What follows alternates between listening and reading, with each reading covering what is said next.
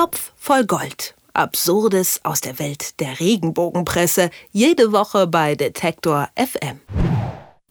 Heute geht es im Topf voll Gold um keinen geringeren als den Pop-Titan himself, Dieter Bohlen.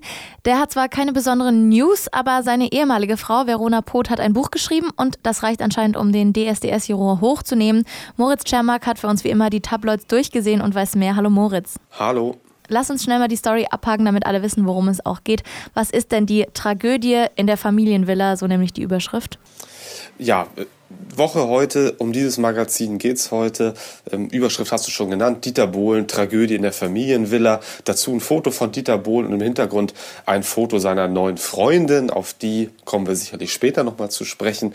Und wenn man das Blatt dann aufschlägt, merkt man, naja, so richtig mit Dieter Bohlen hat es irgendwie nichts zu tun. Vielleicht ein bisschen mit der aktuellen Lebenspartnerin von Dieter Bohlen auf jeden Fall überhaupt nicht. Es ist so, dass Verona Poth eine neue Biografie geschrieben hat über sich selbst. Äh, Nimm dir alles, gibt viel. Das Verona-Prinzip ist der Titel. Die Bild-Zeitung hat da relativ viel drüber gemacht in den letzten Tagen und das Ganze ziemlich promoted. Und in einer Passage dieses Buches geht es auch darum, dass Dieter Bohlen Verona Poth oder damals hieß sie noch Verona Feldbusch geschlagen haben soll. Das ist jetzt auch wahrlich nichts Neues. Ich kann mich daran erinnern, dass in der Sendung Johannes B. Kerner, die es glaube ich längst nicht mehr im ZDF gibt, Verona Feldbusch, damals eben noch mit diesem Namen, das Ganze auch mal erzählt hat. Ich glaube, einen Tag später wurde dann sogar Dieter Bohlen eingeladen. Das war, das Ganze war dann tatsächlich ein ziemliches mediales Spektakel. Und Verona Poth bezichtigt Dieter Bohlen eben heute auch noch, äh, sie geschlagen zu haben. Ähm, ob das jetzt tatsächlich so war oder nicht, darüber will ich jetzt gar nicht diskutieren. Kann schon gut sein, kann auch nicht sein. Jedenfalls diese Passage gibt's und das soll dann eben die Tragödie in der Familienvilla gewesen sein, die die Woche heute dann aufs Titelblatt schreibt. Ja, Gewaltvorwürfe jeder Art gegen Frauen, besonders heute vielleicht auch besonders, soll man natürlich ernst nehmen. Andere Frage, du hast es gerade schon angesprochen. Was sind denn da ernsthafte Zusammenhänge? Was sagt, was sagt Veronas Beziehung mit Dieter denn bitte über seine jetzige aus?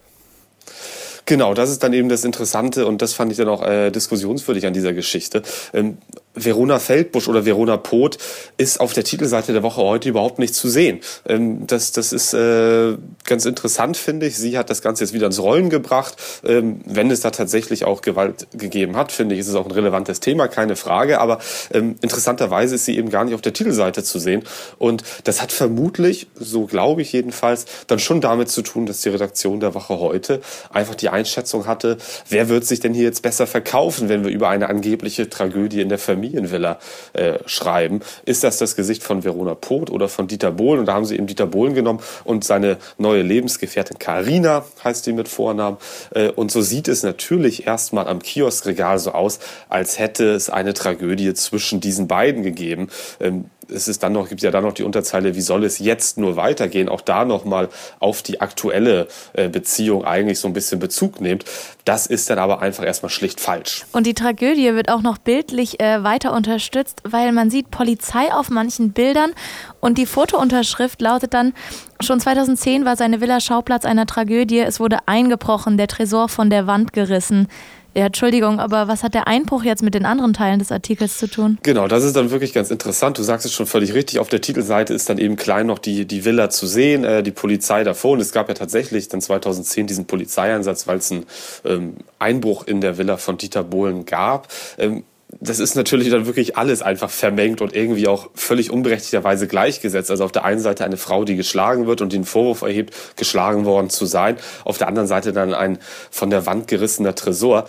Äh, ganz interessant an diesem Foto und auch an dieser Titelzeile ähm, Tragödie in der Familienvilla ist dann übrigens ähm, die Geschichte von Verona Poth. Ähm, dass Dieter Bohlen sie geschlagen hat, spielt gar nicht in der Familienvilla. Ich habe das gerade eben noch mal kurz nachgelesen, tatsächlich extra für euch noch mal die Biografie von Verona Poth angeschaut. Das ist mein großer Einsatz hier für euch. Ähm, und da habe ich noch mal nachgelesen und da schildert sie sehr klar, dass das nicht in der Familienvilla stattgefunden hat, sondern in der damals äh, vorhandenen Penthouse-Wohnung von Dieter Bohlen und Verona Feldbusch, wie sie damals eben hieß. Ähm, also das passt dann auch nochmal überhaupt nicht. Tragödie in der Familienvilla. Es hat sich offenbar laut Verona Poth nicht in der Familienvilla abgespielt, sondern in dieser Penthouse-Wohnung. Aber das würde dann natürlich nicht dazu passen, wie äh, zu der Aufmachung, die die Woche heute benutzt äh, und wie die Redaktion dann eben versucht, da so ein bisschen Aktualität durch die Fotomontage von Dieter Bohlen und seiner neuen Lebensgefährtin reinzubekommen. Das Ende des Artikels ist auch nochmal ganz interessant, wie ich finde. Da wird nämlich die jetzige Partnerin Karina zitiert mit Er ist der liebste Mann der Welt. Die Aussage, die lasse ich einfach mal so stehen. Darauf dann die Schlussfolgerung der Woche heute, direkt der nächste Satz. Wie es scheint, gibt es jetzt wohl Redebedarf im Hause Bohlen. Hätte ich jetzt anders interpretiert, ist es eigentlich auch egal, was die beteiligten Personen sagen, weil die Story eh schon steht? Ja, das kann man sicherlich so sehen. Ähm, am Ende gibt es ja immer noch mal so in der Regenbogenwelt, das machen die Redaktionen sehr gerne, so einen kleinen Ausblick oder so ein Abbinder, äh, wo sie auch sagen dann, wenn es um eine Krankheit geht, äh, Gott wird ihr bestimmt beistehen und so weiter. Also wird irgendwie noch mal so ein bisschen Ausblick, äh, Hoffnung oder auch irgendwie so düstere Wolken am Horizont werden dann aufgezogen, je nachdem, wie die Redaktion Genau, wie je nachdem, wie die Redaktion das dann irgendwie weiterdrehen möchte. Ähm, das muss man vielleicht noch dazu sagen. Ähm, in der Biografie von Verona Poth geht es auch darum, dass Dieter Bohlen sie betrogen haben soll mit Nadja Abdel Farag. Da haben wir jetzt auch tatsächlich alle Protagonistinnen so zusammen, äh, die hier eine Rolle spielen. Ähm, und darauf bezieht sich dann, glaube ich, auch so ein bisschen dieses Ende, dass Redebedarf besteht, weil Dieter Bohlen eben vor vielen, vielen Jahren laut Verona Poth mal sie betrogen haben soll das ist dann eben, glaube ich, auch der Grund, warum die Woche heute äh, die Frage dann stellt, wie soll es jetzt nur weitergehen? Ja, und dann gibt es noch den Lesetipp, nämlich Verona Poths Buch in dem Artikel. Genau, das ist dann nochmal noch mal mit Preis genannt und mit Verlag. Das wird dann auch nochmal ganz gut promotet, keine Frage.